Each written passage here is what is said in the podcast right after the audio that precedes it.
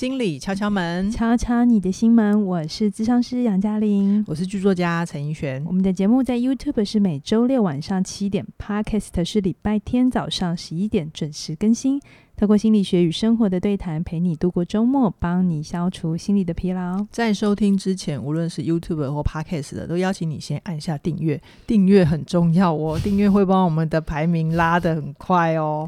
然后我们现在也有 IG 的账号，欢迎搜寻起点文化，追踪我们，并且把我们的节目分享给你身旁的朋友。有你的任何一点点小小的支持，都是我们制作节目最大的快乐。我知道为什么了，为什么？因为你在起点文化是制那个。导播制那个节目制作，所以那个排行榜对你来讲很重要，是吗？啊，我知道了，我被收视率影响了，我的潜意识里面有收视率概念。对呀、啊，我发现我这当老板的，我都觉得哦，能多少就多少，但你就好 care，嗯，很好很好，你 care 就好，不是，我，我就不用 care 了。你知道为什么 care 吗？因为其实根据不不不精确的。数据统计啊，好像台湾的节目在今年一整个就是整个大爆发，Podcast 大爆发的时代，有一千五百档节目。嗯，而整个华语世界总共有五千档节目。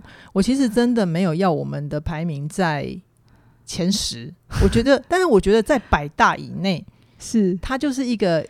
比较容易被人看见，然后可以让我们的内容对更多的人产生帮助，哦、所以我我真的我真的不贪心，各位亲爱的敲粉们，你们只要帮忙，就是 没事也去寻一下追残，就是那个排行榜上，只要有在百名之内，我就不会一直来来烦你们，叫你们要去推广了，好不好？怎样？我们可不可以聊回今天的主题？哦、好好，太好笑了吗？还不错。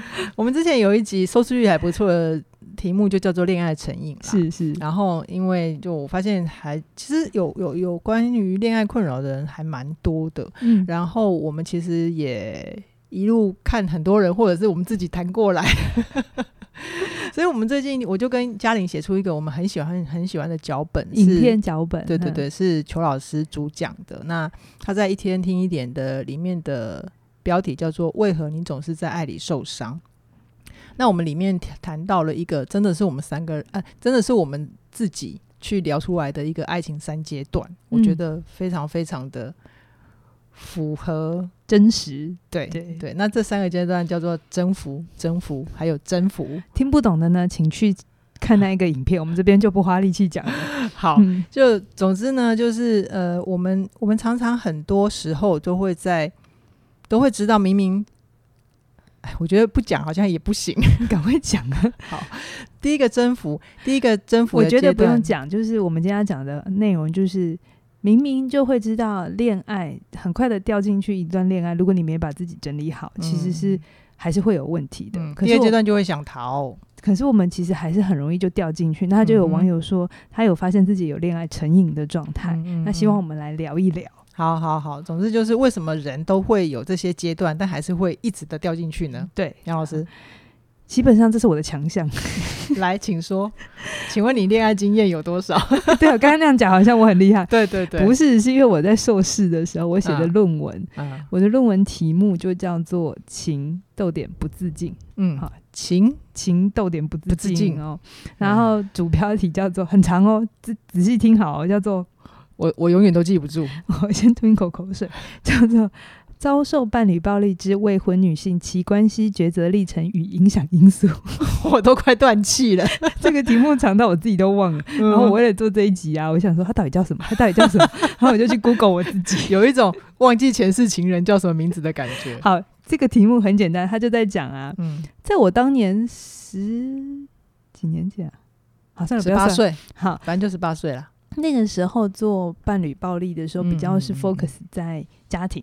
家庭暴力，嗯嗯嗯，然后可是那个时候我就有注意到，其实很多只是在谈恋爱的 couple，嗯，他们其实就有一些已经算是符合家庭暴力的一些征兆，嗯，肢体暴力没这么多哈，可是有很多情绪暴力跟言语暴力、精神暴力、精神暴力，哈，那我那时候就会很好奇，为什么这些大部分是女生陷进去了哈，那为什么他们？的男朋友对他们不好，可是他们没有想离开，还一直要留在关系里。对，我就非常好奇这件事情，所以才会那个关系抉择历程与影响因素，有没有 听起来很厉害。你不要再讲学术了，我们的敲粉们会睡着。就是为什么他们不离开？好，谢谢。白话文就是这样子，嗯、所以我就去研究他们。嗯，好。我我其实也有一个朋友，他好像有点成瘾的症状呢。嗯，我我说说看哈，看你有没有什么可以分析的材料，好好吧？我这个朋友他其实长得还蛮漂亮的，嗯，可是只是我认识他这么多年以来，他的状态就是一直在找到一个很帅啊、条件很好的男生，然后你他去无论是被追或者是倒追，他征服了那个男生之后，第一阶段的征服就是把到了啊，或者是变成女朋友之后，就会开始陷入一种。彼此都想要逃脱彼此，挣脱束缚。不是不是，你太快了，应该他们还是有甜蜜的时候吧？没有，但我们今天的重点是在讲为什么会一直陷入这个轮回嘛？甜蜜的甜蜜的部分就去看偶像剧就好啦。我觉得你一定没有陷入爱情，然后很惨过吧？讲的一点都不好听。你这你这一段主述有涉及到人身攻击哦？你怎么知道我没有？不然不然你要你要怎样完整讲？我还要连他们的爱情故事，怎样的抠抠摸摸，然后怎样的上床，然后第一次怎样，那这样都讲出来吗？你知道吗？有啊，我们分享的很细啊。好啦，我先来讲哦。嗯，我、啊、故事还没讲完，你要不讲完吗？啊、其实我可以讲的，没关系。好，就是我们为什么常常会恋爱成瘾？其实你刚才讲的是表面现象。嗯，我在研究的过程当中啊，大部分的学生，嗯，一开始。呃，认识这个对象，他们真心是，他们不是那种你你以为很花痴，或者是说哦，他们等很久没有人追，不是哦，嗯，他们其实是真的觉得这个人还不错，嗯，好，比比如说学历还不错，可能长得也还不错，嗯，然后刚开始看起来脾气也还不错，就是外在呈现的都还不错，至少他在认识的那个阶段，嗯，然后我也不知道为什么，还蛮高的比例，就是这些男生在追。我的这些学生，而我这些学生条件也都不错，当然，就长得也算漂亮这样子。嗯嗯嗯、然后他们刚开始都追得很用心，嗯，就是我听过一些真的是我觉得哇，他真的还蛮用心的追，嗯，这个我的学生这样子。然后可是到手之后，呃，我学生也不是一下子就是就聊了哈。到手的标准是什么？哎、欸，我又问了不该问的问题哦。每个人不一样，对不起，看。看他们想发展到哪里？好好好好 好，反正就是认定自己彼此是男女朋友，好然后他们要到哪里不干我们的事，好，好不好？好好 就是他们大概是三个月到半年之后，不是马上哦，不是我们以为的到手，然后下一秒就变成了一个人哦，那根本就精神分裂了吧？大概就是热恋期过后，我的学生就开始发现她男朋友会有很多的控制行为，嗯哼，包含。比如说，如果呃电话没有接的话，嗯，嗯他就会一直扣，一直扣，一直扣，四五十通这样子扣，非到他接不可。对，然后如果呃就是不能不见，任何行踪都要报备。他如果去洗澡嘞？对，有一次我的学生他说他好害怕洗澡的时候漏接她男朋友的电话。有一次他就真的去洗澡，嗯、然后就漏接了嘛，对不对？要不然你就是得把手机带进去，嗯。然后她男朋友就冲到她家了啊！有没有很夸张？这种人一定要马上断开的啊！但是就是断不开啊！好，我再来讲为什么故事这样才讲才好听，好吗？好 好，请继续。他就就是那我也问他说：“哎、欸，他这样子你不会觉得很窒息吗？”嗯，他说：“对，会很窒息。嗯”可是他就继续跟我讲他的爱情故事。嗯，他就说：“但是他好的时候是真的很好。”有听过这种吧？有啊，甜蜜跟毒药一起给你的嘛，很多，就是多比如说，你就跟他说：“那我们不要在一起了。”那我真的快受不了了。他突然就会跟你诚心诚意的忏悔，忏悔。对，好，那这也都是可想象的招式。是是。然后我的学生还跟我说，他他觉得，因为我在访问他们的时候，有些人已经出来了，就已经离开那个关系；嗯、有些人还在。嗯。那那些比较出来的人，就脑袋已经比较清醒的人，他就跟我说，他后来还有我访问的过程，他就说。发现一件事情，就是其实，在交往的过程里，嗯、其实男生会有意无意的贬低女生。什么叫有意无意的？嗯，比如说，假设他们上床了，嗯哼，然后他们也有很多愉快的活动。OK，然后这个时候男生可能会不经意或经意的，就是说，嗯，以后就只有我会要你了啊。就是如果女生你的自信，这很歧视哎、欸。可是如果你的自信不是那么高，而且女生有的时候还是会被一些。哦就是还年轻的时候会在意别人的想法，哦、可能特别是有处女情节的。对对对，其实男生女生都会有哦，嗯、都会有。嗯、那这个时候女生就会有一种嗯，好像好像他说的是对的，我只能跟着他。他或者有的时候不是在性上面的贬低，有时候是嗯、呃，比如说男生。通常这个男生在外面通常还蛮罩得住，而且别人都觉得他还不错，嗯、能力也很好，嗯、所以我的学生有时候会崇拜她的男朋友。哦，那崇拜她的男朋友，有时候女学生有时候会去打工啊，或者学业上遇到一些问题，她就会想跟男朋友分享嘛。是是。那男朋友好的男朋友应该就是支持、理解、鼓励，嗯、对不对？嗯。那他们的做法比较不是，他们通常都会是说：“哎呀，你就笨，你其实应该怎样怎样怎样。嗯”嗯。哦，如果我是你，我早就怎样怎样。你知道，听久了之后，我的女学生就会有一种。哎、欸，我真的好像不如人呢、欸。嗯，我好像不能失去他，不然我就无法应付这个外在的呃这些挑战，或者是就没有人爱他。然后你看这个过程当中，因为男生会高压的控制，下了课下了班要回家，然后电话不能不接，嗯、所以我这个女学生其实已经没有外在的呃社会支持了。对，因为所有的朋友都不敢靠近他，这根本就是男生的。计谋啊，他们就是要让他孤立无援，对，你的世界才会只有我、啊，没错，你知道吗？嗯、所以我做的那个研究后来得奖的原因，就是因为我把这整套都分析完了。哦，是这样、哦。就是我去，当然他有个别因素，我还是不否认，女生有时候一些内在的议题没处理的时候，也很容易遇到这种男生，嗯、然后咖喱黑跟他姐，他就他就他就缩起来，就，就觉得嗯自己不好。对，嗯、但如果换成另一种女生的性格就不一定。嗯，所以我也发现这些男生他们会找猎物，嗯哼，他们很会挑，对不对？很会挑，挑那种他自己可以掌控得来的吃的。能吃他这套手法的人，嗯嗯嗯、他们其实会挑，而且他们在那个调情暧昧的过程，就会知道哪些女生好控制，嗯、哪些不好。哈哈，他们就会跳过那些很难控制的，去找那些乖乖牌，然后然后又能衬托他的，衬托男生的，嗯嗯、然后又可以控制。你有没有觉得这整个是天罗地网的？哎，其实其实你讲到这个，突然让我想到最近有个社会新闻呢、欸。你有没有看过一个社会新闻是劫球事件？我不知道，最近有一个那个好像一个毒瘾犯吧，然后他就是在被送往监牢的过程里面，有人去劫囚。嗯、你知道去劫囚的人是他是谁吗？按照这个脉络，一定是他女朋友。对，而且好像我不确定，但是但是就是好像是很爱很爱他的女人们们，对，就是他们就是很爱这个嫌犯到某一种程度，觉得。我们一定要团结起来去解救他。我们一定要团结起来。对，真的。所以这群女人别撇除了自己的嫉妒心跟占有欲，对，因为因为这个男人，嗯，一个关在牢笼里，其实好一阵子没见到他们的。不是不是，他才刚被抓进去，刚、哦、被抓。他 OK，他刚被抓进，然后这些女人觉得不能没有他，没有他就不能，就是。好了，反正就是新闻标题就是写说这个男生对女人很有一套，然后会让女人对他死心塌地。所以我在想，你刚刚讲的这些男人，我觉得很像就是那一种，对不对？对不对？你知道很多男生听到这里会不会有个结论叫做“哦，男人不坏，女人不爱”？哎、欸，不要这样乱下结论，事情并不是这样，不是这样。这种男人真的坏坏的。嗯嗯嗯。我说真的，我在访问这些女生，我在做这个研究的时候啊，嗯嗯我就问他，我说。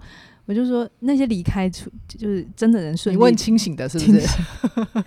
不清醒的，你知道我连跟他访谈呐，我都要、嗯、我都要很小心，然后不让她男朋友知道，然后要把她掩掩掩盖成我们在学，我是她学校的老师，然后要做一门别的功课，是怎样？不然会连你都有危险，是不是？就是我要保护他、啊、哦，就我不知道他回去会遭受什么，所以我连那个。同意书题那个研究的题目都不可以给他，就是我都没有让完整的。好了，我不想听没有醒的，你可以讲醒的人的 的事情吗？我就问他们说，就醒来了嘛？我就是说，哎、欸，那那你现在知道他用这些手段嘛？比如说先高压控制你，然后让断绝你一切的人际网络，嗯、然后这个时候才慢慢的给你一些情绪上跟言语上的这个。霸凌或是控制，是，是那你你自己怎么看？再来一次，你会怎么处理？然后有些女生想很久哦，嗯，她跟我说：“老师，如果是现就是还没长大的她，对，就再来一遍，她还是会沉沦。”真的、啊，所以恋爱成瘾，爱丢咔嚓戏就是这样呢。这就就是这个世界上真的有这种事情哈，就是那些男生真的很有魅力，嗯，在他们追女生的过程里，我后来花了一点时间去理解这些男生的成长背景，嗯，好，就因为我站在那个研究者的角色的时候，我比较困难，是，但是我后来后续。就是，我也觉得这个男生真的有讲的他们这么坏嘛？就就如这些女生讲，嗯、我就想好好去认识。后来我比较跳出来的时候，我就发现这些男生也有他们的故事，嗯哼，也有他们受伤的故事。哦、所以我们以为的加害人，其实也曾经是被害者啦。又是我们与恶的距离。对，嗯、所以那些坏啊，如果你觉得他就是那种十恶不赦的坏人，其实你根本就不会爱进去。嗯，嗯可是那些坏是让女生觉得。他那种怜悯、想要照顾的心跑出来，然后觉得这个男生如果可以因为跟我在一起而好起来，这女生其实也会觉得很开心。哦、女生真的很吃这一套哎、欸！我最近真的也听过一个故事，就是那个男生在追女孩子的时候就说，比如说我从小就跟我妈妈分开，对对对对对，然后如果我现在连你也没有了，我就我就。你就什么都失去整个世界了，所以所以就让女生就整个融化了。对，就等一下。我的学生就是跟我讲这样的话，啊他就说男朋友就这样跟他讲，他根本就离不开。所以所以即便人有变，但是其实故事情节一直在重演，差不多。就是我我不可讳言，男生有一些方法会让人陷进去，男生有一些责任，可是我觉得这些女生也有一些议题啦，比如说。呃，她太需要被喜欢。嗯，通常这些女学生的家庭议题也是有的。嗯，呃、比如说她在家里头被忽略，被忽略，然后父母亲也有很大的冲突。嗯，所以她会想要透过进入一段新的关系来确认自己的存在。嗯，或者觉得自己被需要，因为在家里感觉不存在嘛。他没有价值感，没有自我价值感。所以他他有关系的议题，他也有个人的议题。嗯哼，所以这种。爱丢卡参戏的故事，我其实听很多。好，所以意思是，哎、欸，我现在听杨老师讲到这边，好像爱丢卡参戏或者是恋爱上瘾了，就是连连分手都没有办法解决吗？是这个意思吗？呃，看你是怎么分。如果你只是因为、嗯、呃这个男生后来劈腿了，嗯，其实里面有一些故事呢，他我就问他说。那你打算怎么样离开？然后他们告诉我的答案是什么？你知道吗？是什么？他说：“我希望他劈腿。”哦，你知道他的逻辑是什么吗？就是不是我不要你，对，是你对不起我，所以我非得离开不可。对，然后我就因为我是访问，我就不是做心理治疗，这下面也有一些问题，这下面有议题，嗯，对，但是因为这这是研究，所以不是做心理治疗，嗯、我就没有往下走，反正、嗯、就是、嗯、就是访问到这里这样。嗯嗯嗯那这其实也很像，有的时候就就算是成人的关系哈，进入到婚姻里的问题的，嗯、有些时候我也遇过原配。其实你说老公劈腿了，他就可以离开吗？没有，我也遇过原配，其实老公劈腿劈很久，留下来，他还是留下来。嗯，所以他那里面有很多是他自己的东西没有处理掉。嗯、然后我们常常以为有一个女人把他带走，这件事情就结案了，但其实。你没有去看你自己内在的议题，嗯，下一个人，下一个还是会勾动你，很容易进入到这种关系的人。哦，pattern 是一样的，就是又会有，又会吸引到很类似的人来，让你感觉心动。对，你知道 有有有朋友敲碗要我们讲心动，心动，然后我就心里讲，心动到底要怎么讲啊？心动就是你会心动跟不会心动，我没有办法代替你。好了，我们这个之后 之后看有没有机会再说。你先说回来这个，就是会让我们心动的东西，很多时候我们以为是意识层面的哦，多高啊，多帅啊，嗯、什么功能？no no no no no，、嗯、会让我们。心动有那种心跳加速、小鹿乱撞，不知道为什么就好喜欢他，全部都是潜意识。嗯嗯。那潜意识里头，如果你真的没有往内看，嗯嗯，你会发现你喜欢的会很像。我真的觉得人喜欢的就那几款，就比如说男生会喜欢，如果他年轻的时候就喜欢眼睛大、白皮肤白，比如说蔡依林款，对，他就到老了还是喜欢这一款，都是蔡依林款。男人非常的专情，就是永远都喜欢年年轻的。那女生也是一样啊，很多时候女生其实真的不是外在条件不是那么在乎，就长相，就是帅，真的不是女生。听说那个囚囚犯也没有很帅嘛？你刚才给我哦，我实在是不想再提这件事情，因为你刚刚一讲囚犯，他那个画面，他的脸又出现在我的脑袋里面。他真的不怎么样。你们如果有兴趣，你们去点点看。我们要小心，不要人身攻击。哦，好，对不起。但是其实很多时候吸引女生真的不是外在长相，长相，而是那种想被呵护的感觉。只要一个男人用对了方法，在对的时间点说对的话。就聊了一 k 了，就聊了一 k 因为我们所有爱上的都是我们自己的幻想。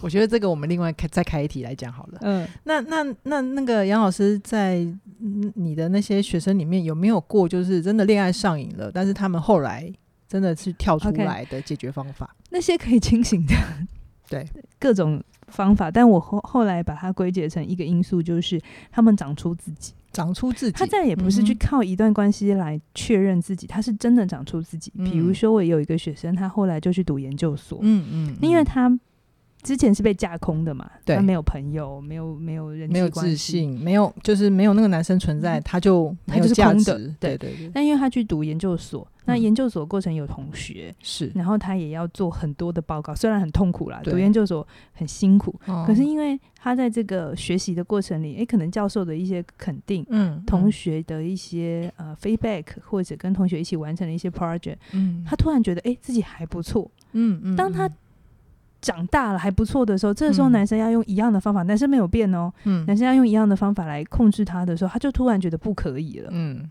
这其实这故事我也听很多，把它拉开来看的话，比如说在婚姻里，有些时候一对 couple 进到婚姻里，刚开始都可以，嗯嗯，好、哦，男生呃常加班，女生也还 OK，嗯，可是等到女生慢慢长大了，哈、哦，可能当了妈妈，嗯，或者是她的自我有 strong 了一点之后，男生的没有处理的议题，比如说家庭的议题，嗯，就是公婆的议题啊，男生自己跟他爸爸妈妈的议题、嗯、一直不处理，这个时候女生以前可以的，现在也会变得不可以。就是你真的没有办法去期待一段关系进去之后，你们两个就都不变，然后到永远到永久。嗯嗯嗯。只要其中一方开始改变，其实就是关系在需要调整的时候。但很多时候，人对于这种改变是害怕的，所以我们就会想要用旧的方法压制。你知道你讲到这边让我想到什么吗？我刚刚脑袋里面一直在跑的一些画面，就是我有听过一些。女性的朋友，他们的老公很奇怪，比如说不准她学开车啊，对对对对对，不准她去学国呃国标舞，其实那都是他们对自己的没自信，但是用来控制女人，对对，对，对不对？我有听过不准开车的，对，就是因为你一旦有能力，长大了会飞了，嗯，你的世界会变得更大，对，所以我就会没有办法满足你嘛，这才是真正的答案呢，啊。我有很多学员来上课，不不要讲很多，有一些。她老公是非常讨厌她出来学上课，她就算用自己的钱哦，嗯嗯，她老公就是只要回家都酸她，然后只要她想好好跟她沟通，用一些学校对，就我们有教的，但就是真的想好好跟她讲话，然后老公就会酸她说：“对了对了，你都去学了，然后拿来对付我了。”嗯，你知道那个。对女生来讲，再不然还有另外一种，就是啊，你学了还不是这样子对待我们？对对对对，就是、就是去打压他，让他觉得他学的东西是没有用的，就是不让他长大。对，里面的潜潜台词就是，我不要你变化，我要你跟我当初认识的一样就好。对对。然后，然后，然后女生就如果说，嗯，就是没有接受，没有接受到一些比较更新的观念的时候，就会觉得好像这就叫做永恒。嗯，就是传统里面就觉得不变就是最好的。哎、欸，我这样插话一下，我觉得我刚刚有点太把男生推到一个不不是很好的位置。是说有一些男生会有这种反应啦，反过来女男男生也有可能被这样对待。嗯、有一些男生会出去上课，嗯，但老婆在家里也不是很开心，嗯、或是女朋友也会不开心，它都同时成立的。嗯嗯，这两个是同时成立的，好，不一定是男女哦。对对对，性别。不是我们这里要讨论的重点，应该是说那个对待的方法。就是另一半就是想要变化，嗯、另一半的成长需求跑出来，嗯、可是呃。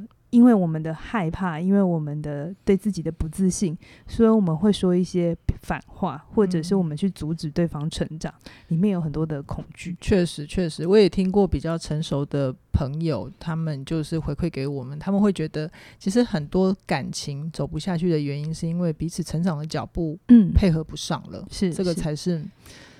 好，也许是我们这个年纪的真相吧。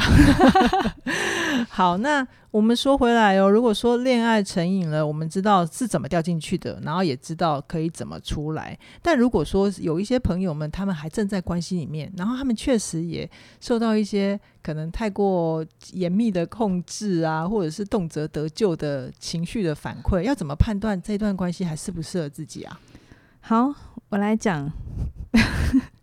比较明显的，如果你遇到以下这些状况，请你请你逃开。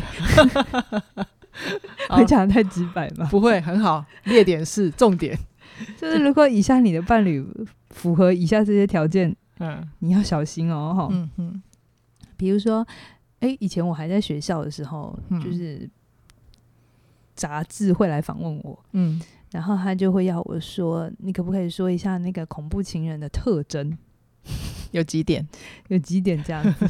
然后我记得那时候我好像都会回应他们说，比如说占有欲很强，嗯，这是最指标性的，对，对，就是控制欲跟占有欲。嗯，那控制欲它就有很多典型的行为嘛，嗯，比如说你不能不能不报备，嗯，或者是你去哪都要说，然后随时都要能。回讯息不能有时间差，嗯，哦，好可怕，连看那个猛男或者是美女的照片都不行。对对对，你 怎样怎样？我点到你了，我又点到你了，是不是？你跟我的学生访问过是不是？哎，没有哎。你知道有一次，呃，我的学生跟我讲一个故事，哦，我觉得这一集好多故事。嗯，他就跟我说，他有一次好像是。他好像是学校社团社长还是什么的，嗯。嗯、然后他们要办一个活动，嗯、然后活动里头应该就会配对玩游戏嘛，嗯，对不对？就、啊、就难免会有一些肢体碰触，哦、连玩游戏都不行。然后她的男朋友好像是同一个社团的，哦，然后那一天她好像跟不晓得是跟学长还是跟谁，反正就不是她男朋友，朋友对配对玩了游戏，嗯、然后应该可能是玩的太开心，但她就单纯就是。就是大家都在玩游戏里嘛，对。然后他回家之后，哦，她就很惨，男朋友就当然就没好日子过，就没好日子过，然后就跟她吵这件事，就这样。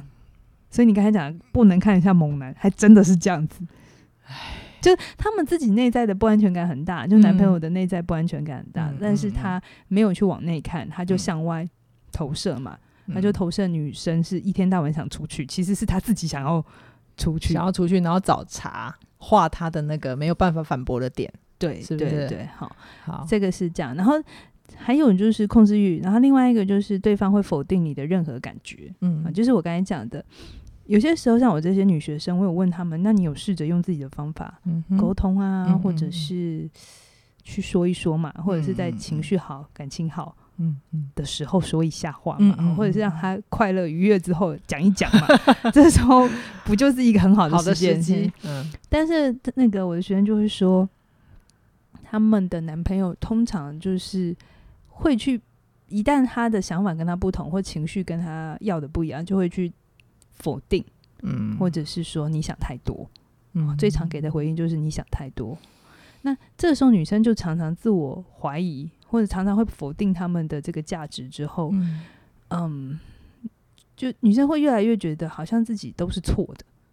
一旦你在你的关系里常常觉得好像错的人都是你，其实这个时候你要很小心。我不是说错的人不是你，也不是说错的人都是对方，而是一段关系绝对不会只有谁错，关系是共构的啊。嗯嗯。那但是如果你一段关系常常让你觉得好委屈，怎么讲来最后都是你错，嗯，那就是可能需要好好看看，可能是一个很好的 sign 啦，嗯，哦、主要是这两个，如果你有发现这两个，特别是第一个控制欲，嗯，一旦有警觉，嗯，天线一定要打开，嗯，不要掉进去之后才来。爱丢卡桑西，因为通常进去之后，我的经验就是它里面会交杂太多的情感因素了。嗯嗯嗯、然后你知道那个进去之后的荷尔蒙很容易让人出不来。嗯、所以我遇过的学生，短则一年，长则好多年才从那个坑里爬出来。拜托，甚至有人进去婚姻之后，一辈子就就没有出来了。对啊。好，那嘉玲当初在跟我聊这一题的时候，她就有问过我一个问题，就是我自己觉得好的亲密关系会是什么？我自己觉得啦，呃，好的亲密关系就叫做能够亲密也能够独立。那什么叫做能亲密也能独立呢？就是就是独立会比较好理解，就是伴侣不在身边，你也可以自己好好过好日子嘛，好好吃饭，好好睡觉，然后把自己打理得很好。但是呢，关于这个亲密，就比如说你你现在有一件呃很重要的、很开心的事情想要跟他分享，但他不在你身边，那你可不可以就无论是他人人在很远的地方，或者他在忙别的事情，在开会等等，能不能先给他一个讯息，让你知让他知道他让让他知道你需要他了。于是，在等到他可以回你讯息的时候，也许是忙完的时候，或者是回家之后，大家再好好的说话，好好的碰面，好好的交流。我觉得这个就是能够亲密，也能够独立的，我自己理想中的感情啦。嗯，你笑什么？你私底下讲讲的比较好听诶、欸，真的、哦？为什么？刚刚刚刚讲的讲的有一点。给的感觉，嗯，因为我我可能练习还不够。你刚刚讲的事情叫做独立比较好理解嘛，哈，嗯。然后亲密，我们常常会以为是要一直黏在一起才叫亲密，嗯，嗯，但其实，在心理学上的亲密比较不是形体上的靠近，嗯嗯嗯。能够亲密的意思是你的你在心中可以内化这个人在你的心里。嗯哼，这个东西不只有在亲密关系、爱情里哦，连家庭家庭关系也是。什么叫做内化在心里？比如说，你可能不一定要跟你爸爸妈妈一起住，嗯、可是你在你爸爸妈妈成长经验里有好的关系。嗯，所以一旦你今天挫折，在在异地哈，或在别的城市里你，你你挫折。但是你知道，你想到他们，你心中还是知道他们会支持你。懂懂懂，就是那种异乡游子，然后特别难过的时候都会想回家那种感觉。而且你真的打电话的时候，然后你他们也能真的接住你，然后你能在他们面前展现脆弱，嗯、这就是一段好的亲密关系。嗯嗯嗯、它不只有在。爱情里，它包含在家庭关系里也是这样子，友情也是吧？对，就是你对对方有一种深刻的相信、嗯、信任，然后内化对方形象在你心里，然后当你有需要的时候，不管是快乐还是痛苦，你都能够在他面前自然的展现，嗯、你不会因为想说不想要让他难过悲伤，其实某种程度你就在阻断你们之间的交流，嗯嗯、反而拉开了距离。嗯，这就是能亲密也能独立。好哦，谢谢杨老师的补充。让我的能亲密也能独立更完整哦。好，是好。那如果你现在呃确实处在一个比较让你辛苦的关系里面。我不知道我该不该这样子的建议啦，但是我也没有定论说你一定要先现在就跟你不好的关系断开，也许也有可能是你们继续修炼下去会有好的结果。嗯、但总之是这些前提，它其实就都在杨老师的线上课程《人际断舍离》里面，它会有一些呃能够帮你梳理的。关系界限的一些标准，让你知道可以怎么去思考你现在眼前的关系，怎么尊重自己的界限，避免当一个烂好人或者是烂情人。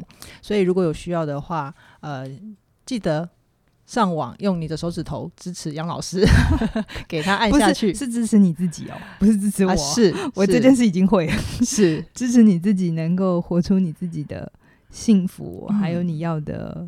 真正的独立跟亲密是的，嗯、而且人际断舍离这门课呢，我们还有一个解忧表单的特别福利。对对对，你只要买这门课，你就可以下载表单，然后跟我们讲你想要我们多聊聊的议题。嗯，对，然后我们就可以在这个空中，通过这个形式，可能给你一些方向。好的，那我们今天就先跟大家聊到这边，期待下星期跟你在空中再会，拜拜。拜拜。